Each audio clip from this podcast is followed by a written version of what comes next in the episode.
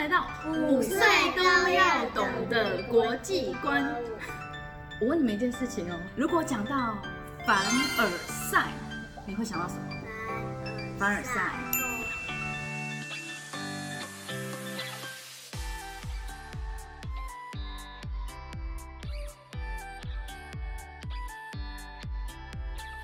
请问一下，Jesse，讲到凡尔赛，你会想到什么呢？一个很烦的人叫做尔赛。一个很烦的人叫做尔赛。嗯，讲到凡尔赛宫，你猜猜看是在什么国家？法国。在凡尔赛，在法国，没错。它是一个呢很漂亮、很漂亮的皇宫，而且呢它很丑。一个大屁。凡尔赛宫呢，它是由法国的国王路易十四所下令建造而成的。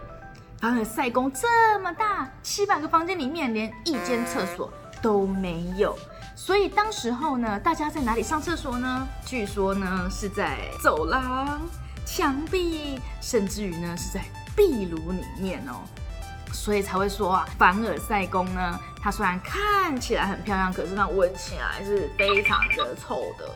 不过今天呢，Lara 的重点并不是在凡尔赛宫的介绍。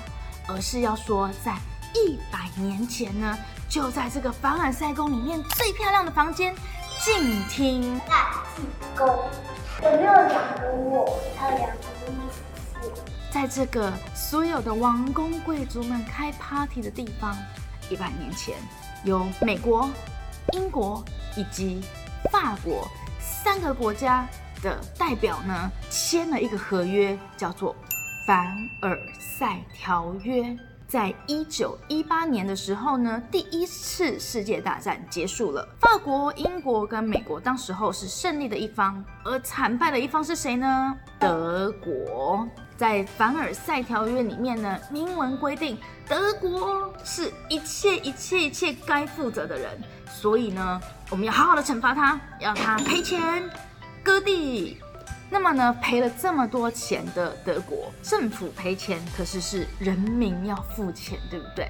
德国的人民的生活呢，就越来越糟，越来越糟。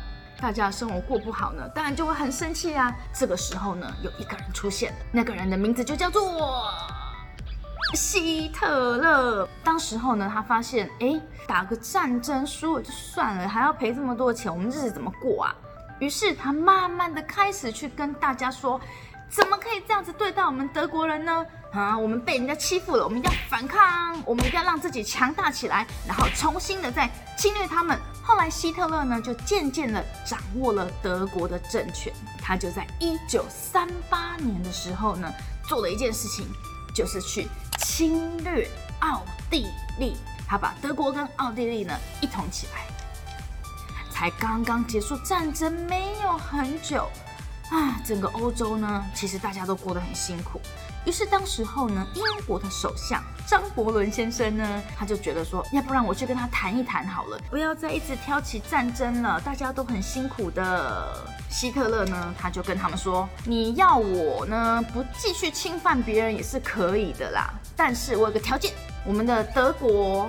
奥地利跟捷克这边有一个小小小小的知识要跟大家说，当时候呢，捷克呢跟他隔壁的斯洛伐克呢，两个人呢是被连在一起的，所以那个国家呢，它叫做捷克斯洛伐克。捷克呢，它最外围的那一区呢，也就是跟我们德国啊还有奥地利接壤的，有一区叫做苏台德区，里面的人呢。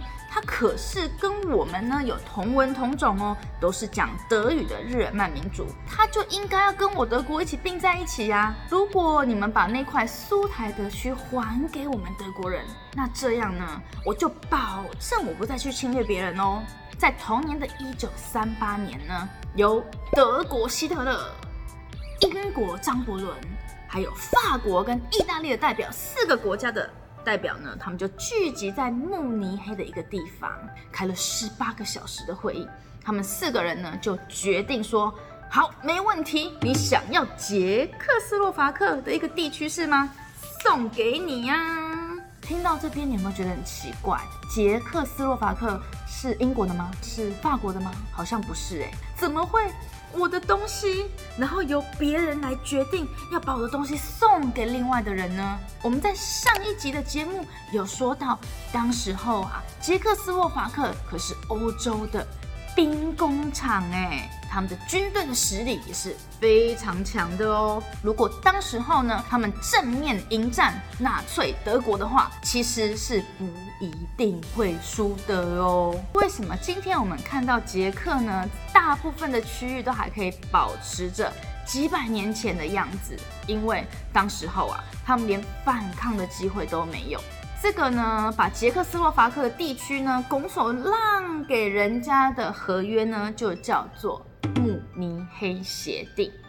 这个慕尼黑协定啊，就跟之前的那一张凡尔赛条约一样，两张啊都是又丑又长的合约。在慕尼黑协定签订的隔年呢，一九三九年。纳粹德国的军队呢，就整个全境攻占了所有的捷克斯洛伐克喽。在四年以后，第二次世界大战结束了，德国呢，它再一次的成为了战败国。于是呢，他们也必须从捷克斯洛伐克这个地方离开。但是捷克的人呢，他们并没有因此就得到了自由。他们离开之后，进来的又是另外一群人——苏联。以后有机会，我们再来介绍什么是苏联。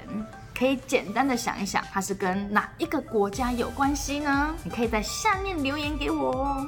如果你喜欢这个影片的话，请你记得帮我按赞，还要记得订阅、打开小铃铛，最好可以分享喽。那我们下次见喽，See you，bye。